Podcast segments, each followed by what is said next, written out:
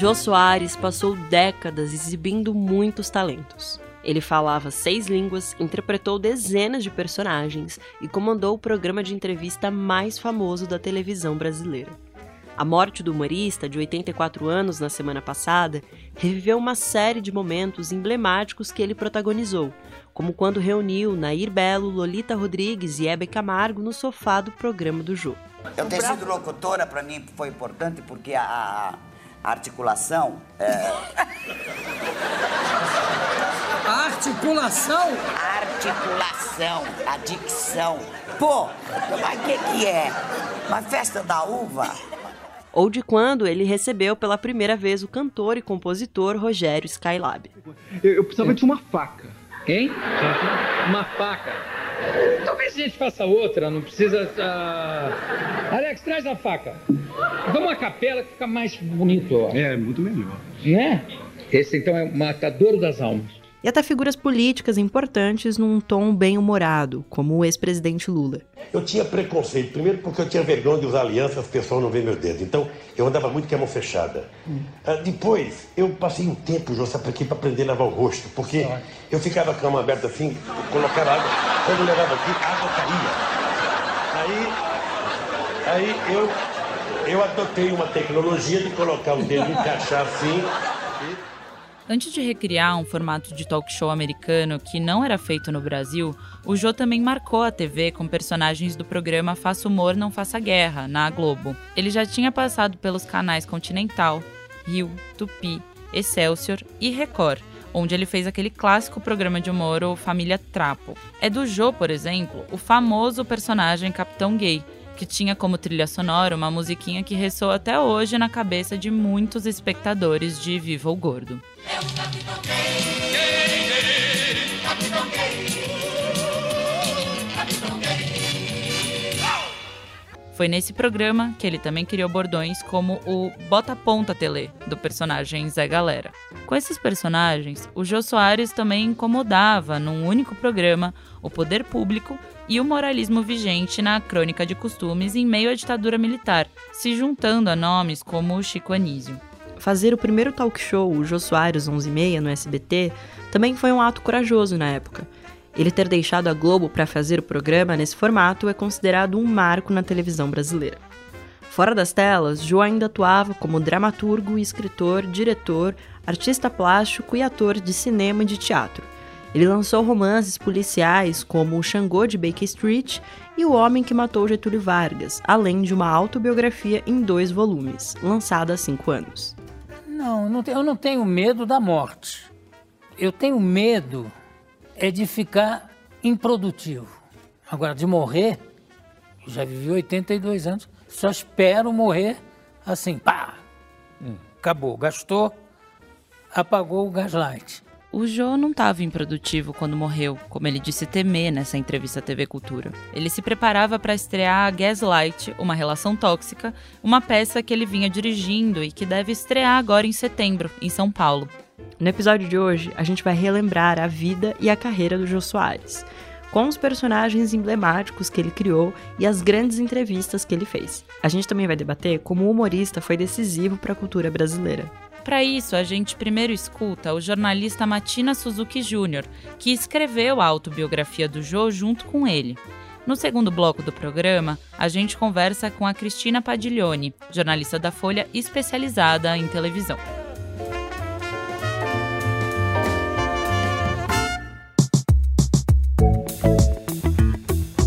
Esse é o Expresso Ilustrada, o podcast de cultura da Folha, com episódio novo toda quinta às quatro da tarde. Eu sou a Marina Lourenço.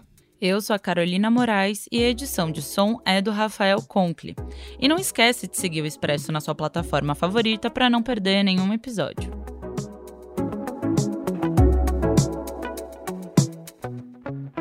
José Eugênio Soares nasceu no Rio de Janeiro em 1938. A família dele fazia parte da elite carioca da época, com gente que já foi governador do Espírito Santo e da Paraíba, por exemplo. Por ter nascido numa família rica, o humorista estudou em alguns dos melhores colégios da época, como o São Bento, no Rio, e o São José, em Petrópolis. E ele chegou a estudar também fora do Brasil. Dizia o Jô que ouvia de familiares que ele seria um bom diplomata e deveria investir na carreira. Ele até pensou em seguir o conselho, mas logo percebeu que não era o que ele queria fazer da vida.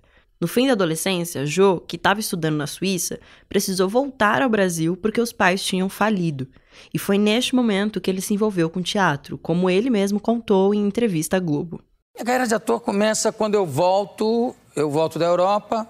Os negócios do papai tinham entrado em crise, eu tinha perdido tudo, tinha ficado até sem ter onde morar. E quando eu voltei para o Brasil, imediatamente comecei a frequentar a turma de teatro, ia para os lugares onde ia o pessoal de teatro, comecei a fazer, mostrar os meus números e tal. E aí a coisa que engrenou quase que naturalmente.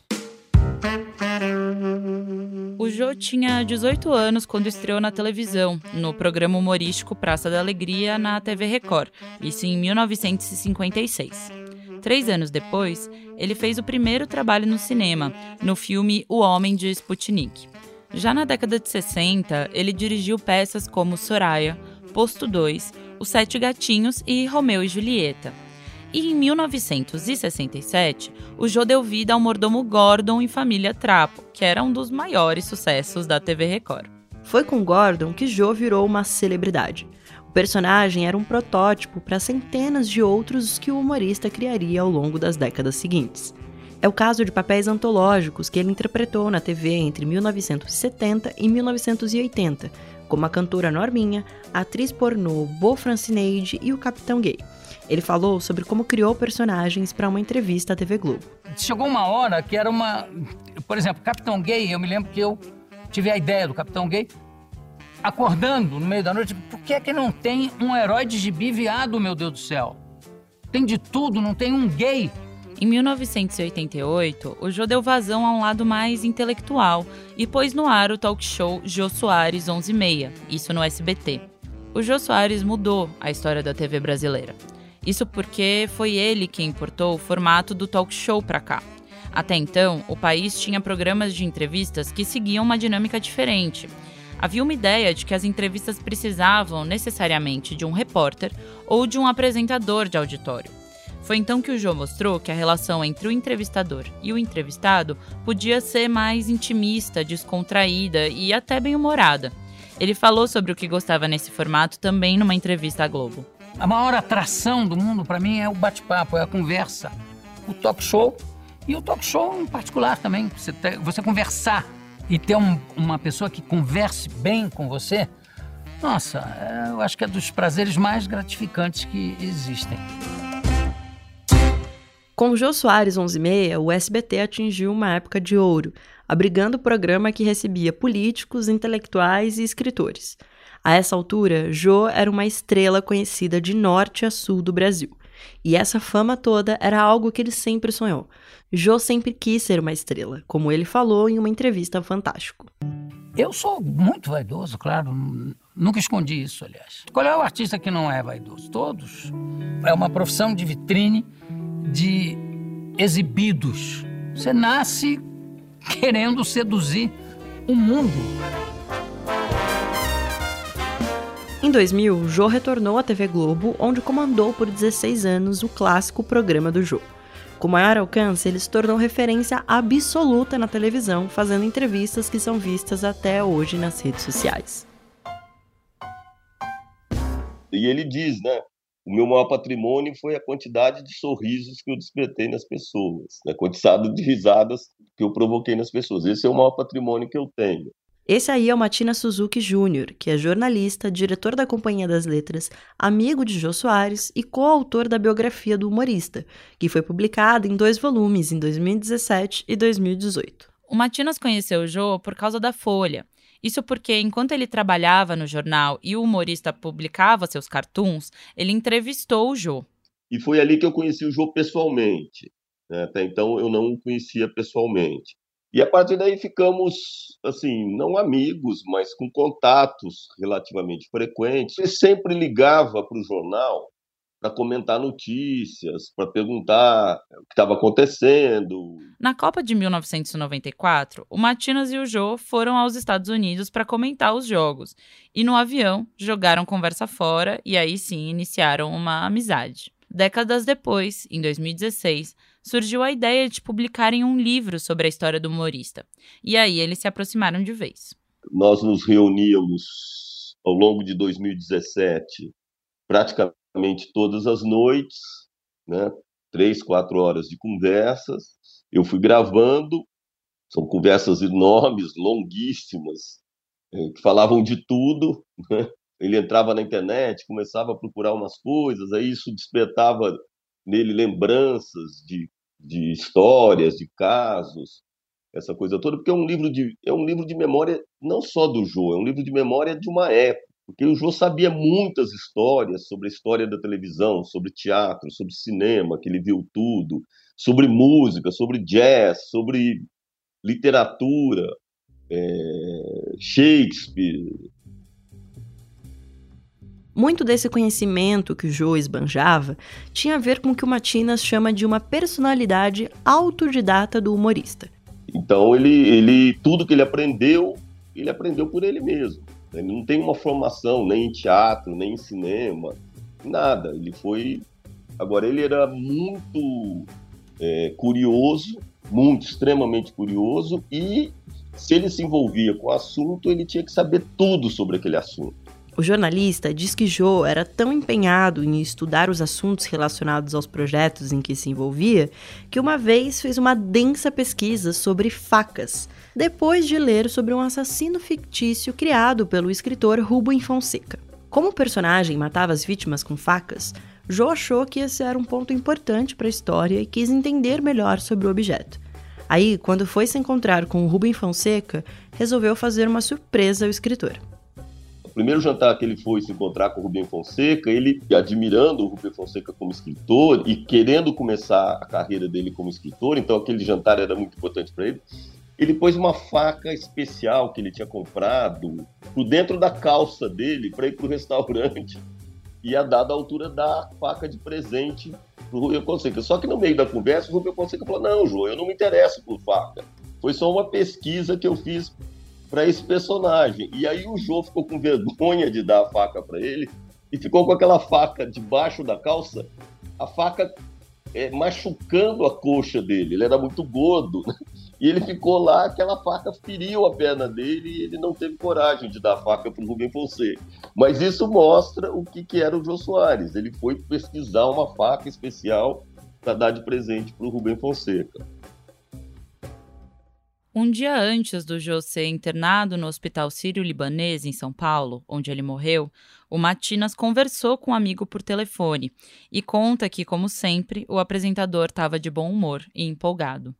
Ele queria falar com o Matinas sobre a peça que vinha dirigindo, a Gaslight, Uma Relação Tóxica. Olha, a última coisa que ele me falou foi para olhar para a tradução dessa peça. As, duas, as últimas duas peças que ele fez a adaptação eu trabalhei com ele na adaptação. A última lembrança que eu tenho do Jô é, é de uma situação de trabalho.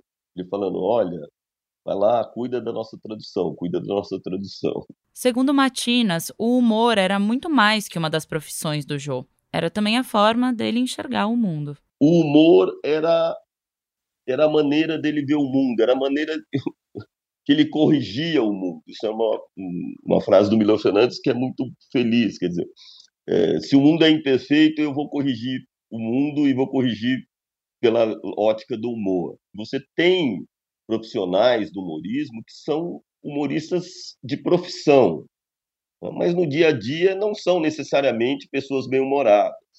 O Jô não, o Jô era humorista em tempo integral, da hora que acordava, a hora que ia dormir no relacionamento com as pessoas, nas conversas. O jornalista diz que esse bom humor do Jô era justamente o que mais gostava no colega.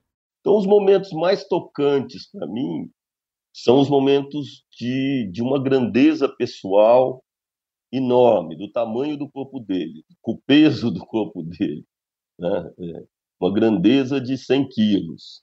Para comentar o tamanho da relevância do Jô para a cultura brasileira, o Matinas lê uma fala do humorista que está na autobiografia dele. Foram 60 anos de vida profissional, 28 anos de entrevistas, 14.426 conversas, cerca de 1.300 dias de programa de humor na TV, 300 personagens, 43 anos fazendo one-man shows, dirigi 24 peças de teatro e atuei em 11. Foram 10 filmes como ator e um como diretor, oito exposições como pintor, um show como músico e cantor, 15 programas de televisão como redator, nove livros contando com esse. Multiplique esses números pela quantidade de atores, redatores, técnicos, sonoplastas, contrarregras, figurinistas, maquiadores, músicos, produtores, costureiros, alfaiates, iluminadores, câmeras, revisores, artistas gráficos, transportadores, telefonistas, etc., que trabalharam comigo ao longo desses anos. Com a morte do Jô, muitos dos posicionamentos políticos dele foram lembrados em redes sociais. Ele dava vazão a isso em charges, textos e nas próprias entrevistas. Recentemente, ele também fez uma série de cartas para Jair Bolsonaro, em que atacava o presidente. Essa verve política sempre esteve na produção do Jô, desde os quadros humorísticos. A Cristina Padiglione, jornalista especializada em televisão, avalia que os personagens que ele criou a partir dos anos 70, como o Capitão Gay e o Reizinho, mostravam uma compreensão muito genial que o Jô tinha tanto dos costumes da época como de uma crônica política que não existe mais. Porque hoje você fica tratando o humor como, ah, isso é humor pastelão ou isso é humor de sátira política, e, na verdade, ele e Chico Anísio também fazia muito bem isso, conseguiam juntar tudo no mesmo balaio. Então, você pega o, o Zé da Galera, que é o cara que liga para o Tele Santana do orelhão e começa a dar pitaco na seleção. Bota ponta nessa seleção. Ô, Tele, tu, tu tá cuspindo no prato que comeu? Tu também foi ponta, Tele! Bota ponta na seleção, Tele! Aquele cara é um personagem do povo, né? Qual é hoje, até hoje, você, né? Quem é o sujeito que não gostaria de ter um contato com o técnico da seleção para dar as suas ideias? Mas eu acho que ele consegue levar aquilo para o texto, fazendo algumas referências até né, em alguns esquetes até misturando a, a política com a, a, crônica de costumes povo, né, da figura popular, trazendo, por exemplo, no caso do Capitão Gay, essa, essa mistura existe também, né, ao mesmo tempo que ele é uma, um deboche, aquele preconceito que existe em relação aos homossexuais naquele momento, é, ele consegue é, fazer um negócio que seja de engajamento social e ao mesmo tempo que seja escrachado, que seja quase um pastelão, que é aquela figura cheia de purpurina. Então ele ele consegue conjugar no mesmo balaio essas essas vertentes, né? É um... O próprio humorista falou numa entrevista à TV Globo que tinha intenção de discutir a política brasileira nos programas humorísticos que ele tocava na época, principalmente ao lado do humorista Max Nunes, que morreu em 2014. Sempre tem uma observação do cotidiano do Brasil e tem que ser político, né? E trazer essas discussões nesse formato acabava tendo um alcance muito maior com o público. Essa unidade dele, sabe, de conseguir somar, não, eh, não, tem uma distinção de água e óleo entre crônica social e política, porque a crônica social, é, as pessoas estão num, num, país com os problemas que elas estão, e isso pode ser inserido no texto tá no Reizinho, que é o personagem também que é, reflete as questões do país, mas que vive, que tem um ego gigante, é, tá ali no general naqueles anos, nos anos 80 é uma, um recado à questão da, da ditadura militar, enfim, é, as pessoas estão inseridas no universo, né, a política não está a parte daquilo. Então é muito legal a maneira como ele consegue trazer a discussão para um campo de dia a dia, de rotina, da rotina das pessoas mesmo, né?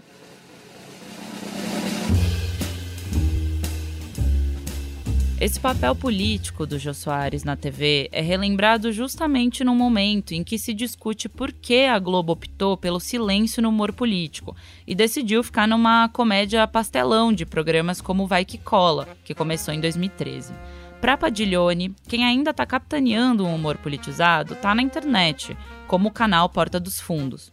Na televisão, parece que falta uma aposta dos grandes executivos nesse tipo de trabalho eu acho que falta apostar em alguém que possa ter essa voz, né? E as pessoas hoje estão muito ansiosas de serem ou não canceladas de acordo com seus posicionamentos. Eu não sei se teria alguém disposto a bancar. Eu acho até que tem, né? Por exemplo, o Marcelo Adnet é um cara que se posiciona, né? E, e que faz humor político também. Mas assim, é um cara que está hoje sem espaço na Globo, sabe? É inacreditável que no ano de eleição a gente tenha que arcar com Marcelo Adnet na casa dele ou com algumas coisas que ele faz no Instagram. Não foi só esse retrato político que mudou nos últimos anos. A importância que uma figura como o Jô tinha num programa de talk show também não deve ser um fenômeno que a gente vai ver se repetir. Primeiro, porque a relevância da Globo e da televisão aberta de maneira geral não é mais a mesma. Porque a televisão não tinha uma disputa de tantas telas para começo de conversa você tinha figuras muito únicas, né? Você tinha a Xuxa, era o a Xuxa era o ídolo, né? Você tinha, sei lá, o Faustão por muito tempo, e você teve o Jô Soares como uma vitrine de é, lançamentos de livros, de músicas, de entrevistas, que nada repercutia mais do que aquilo. É, mesmo no SBT, a gente está falando aí, mesmo no período do SBT, que era vice-líder, ele tinha uma audiência, né? O Jô trazia uma audiência para o SBT acima da média, e o SBT naquele tempo também tinha uma, uma relevância maior do que hoje. E você tinha, então, depois ele, vo ele volta para a Globo em 2000, mas ainda num período em que a gente não está no streaming, não tem 10 telas para assistir, não tem essa difusão de atrações e de plataformas, né? No sentido de das pessoas terem onde lançar suas músicas, não tinha rede social ainda nesse nível que a gente tem hoje, em que as pessoas lançam muita coisa pelo Instagram, por não sei o que lá, pelo YouTube. Então tinha tipo o Jô Soares, a gente viu trocentas homenagens né, na, na, desde sexta-feira de pessoas que foram, passaram por ali para uma entrevista e que tiveram a sua, a, o seu lançamento, a sua obra alavancada em função disso. Foi o caso do Fábio Pochá, que se lançou como humorista num programa do Jô e fez uma abertura emocionada sobre o caso no seu programa após a morte do humorista esse poder de fôlego não vai existir mais, não, não foi ocupado desde 2017, né, que foi o ano, primeiro ano em que ele ficou fora do ar, não foi ocupado desde então e não será ocupado, porque o mundo é outro mesmo, assim, você tem é, mil possibilidades de lançamento e naquele tempo você tinha o jogo. E além da televisão não ser mais a mesma, bom, não tem mais ninguém como o Jô Soares, que concentrava tantos talentos em áreas distintas. A TV pode ser uma plataforma de holofote para essa figura que ele era, mas o cara lança um livro e vende o livro, é, faz um programa de entrevistas e todo mundo vê, é, faz um espetáculo, dirige uma peça, faz uma tradução e todo mundo vai assistir. Então, não era, ele não era um, um sujeito de grandes bilheterias em função da televisão, né? Ele era um, um sujeito de grandes bilheterias em função de múltiplos talentos e que é uma coisa raríssima você encontrar em alguém. Porque isso tem um preparo gigantesco nessa pessoa, tem um talento enorme e as duas coisas se casam, né? Não é um, não foi um cara que se contentou com o seu talento unicamente e não se contentou unicamente com o seu conhecimento. Acho que junta as duas coisas de uma forma muito disposta a trabalhar, né? Trabalhava muito. É uma inspiração nesse sentido, né? De, quando você vê um cara que é engraçado, que podia estar muito bem remunerado já na sua no seu talento de comediante, de humorista, e mas que vai muito além disso, que aproveita lá os seis idiomas que fala para fazer entrevistas, para buscar peças, para pensar, para sair da zona de conforto. A morte do Jô fez muita gente assistir aos tantos momentos marcantes que ele protagonizou na TV, como a época entrevista em que ele reuniu Nair Belo, Lolita Rodrigues e Hebe Camargo, que a gente ouviu no começo do episódio. Mas desde que o programa do Jô se encerrou, e principalmente nos últimos anos em que ele ficou mais recluso, a figura dele não estava tão presente no cotidiano brasileiro. Eu fico torcendo para que essa figura seja muito difundida Agora a gente teve, né? A gente estava meio arrefecido com essa ideia de que ele saiu do ar e é, fazia uma peça aqui outra ali. Ele estava meio doentinho, não aparecia há um tempo. Eu espero que essa partida sirva para a gente ter é, reforçar a figura dele como uma figura inspiradora nesse mundo tão medíocre de influenciadores que se contentam só com influenciar sobre nada, sabe assim? É, que é trabalhar e, e, ter, buscar nos seus talentos um pouco de conhecimento também, não se contentar com o que tem. Acho muito legal. Esse episódio usou áudios da TV Globo e do SBT. O meu eterno beijo do gordo. Mas fica por aí que ainda tem as dicas da semana.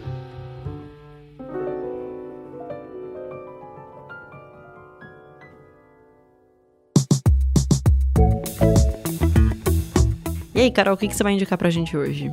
A minha sugestão essa semana vai ser temática, mas tem uma. A gente falou de algumas entrevistas do Jô aqui, mas tem uma que eu gosto muito, muito, muito e que a gente assistiu e, enfim, usou essa entrevista num episódio que a gente fez aqui no Expresso Ilustrada sobre a saída do Faustão da TV Globo. E tem essa entrevista que o Jô fez com o Faustão. O Faustão, para quem não sabe, dá muito poucas entrevistas mesmo. É muito raro você ver entrevistas com ele. E essa é uma entrevista fantástica de dois gigantes da TV brasileira. E tem ali uma história muito engraçada de uma, de uma loja que os dois vão em Nova York que vende roupas para pessoas gordas. E, enfim, as histórias são todas muito engraçadas. Eu não vou nem contar, assim, os desdobramentos, mas é uma entrevista fantástica. E, enfim, tem muita entrevista boa do Joe pra ver, mas essa, assim, rendeu muita risada entre eu e a Isabela Menon, que é quem tava fazendo o Expresso comigo na época. É, e também tá lá nesse episódio, para quem quiser rever. Tem alguns trechos aí dessa entrevista do Joe com Faustão. É, o nome do episódio é Arquivo Confidencial Fausto Silva. E é isso, vamos relembrar muito a figura do Jô. E você, Ma, o que, que você vai indicar pra gente? Carol, primeiro eu queria reforçar esse, essa sua dica. Eu acho que vale a pena, na verdade, a gente assistir o Jô sempre. O Jô Soares é uma figura é, única, né, da TV brasileira, da cultura brasileira. Então, vale muito a pena mesmo. As entrevistas, no geral, são sempre muito engraçadas, muito bem-humoradas. É, eu lembro que, quando eu era pequena, eu uh, via, assim, às vezes um ou outro é, entrevistado, né, conversando com o Joe, e lembro que meu pai dava muita risada, ele assistia todas as noites.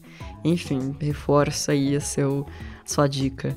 E de dica da semana, eu quero indicar o Fim das Tentativas, que é um novo EP do Rico da Lacem, que saiu faz poucos dias. É um novo EP que chega depois do, do último álbum dele que foi lançado no ano passado, o De Dolores Dalla Guardião do Alívio, né? E o fim das tentativas, o que eu gostei muito é que eu achei um disco muito sobre é, autoestima, né? Autoestima, auto amor, autocuidado, é muito voltado para esse olhar interior mesmo. O Rico da Laçã, ele, ele já é conhecido é, por ser um rapper que fala muito sobre masculinidades negras, né? Sobre é, masculinidades é, gays e negras, né? E eu achei que ele trouxe tudo isso, essa, essa fama que ele já tem, é, para esse novo disco, para esse novo álbum. Os versos das letras são muito carregados de uma sensibilidade é, muito bonita mesmo. É, eu achei bem emocionante algumas músicas. É, o disco conta com algumas participações como o Tuyo, o Bacuixo do Blues. Enfim, tá bem legal. Fica aí de dica. Fim das Tentativas, o novo EP do Rico da Laçã. Você pode ouvir em todas as plataformas digitais. Esse foi o Expresso Ilustrada, o podcast de cultura da Folha, com episódio novo toda quinta, às quatro da tarde. Eu sou a Marina Lourenço. Eu sou a Carolina Moraes e a edição de som é do Rafael Conkle. É isso, até semana que vem e viva o gordo! Viva o gordo, um beijo e até mais. Tchau!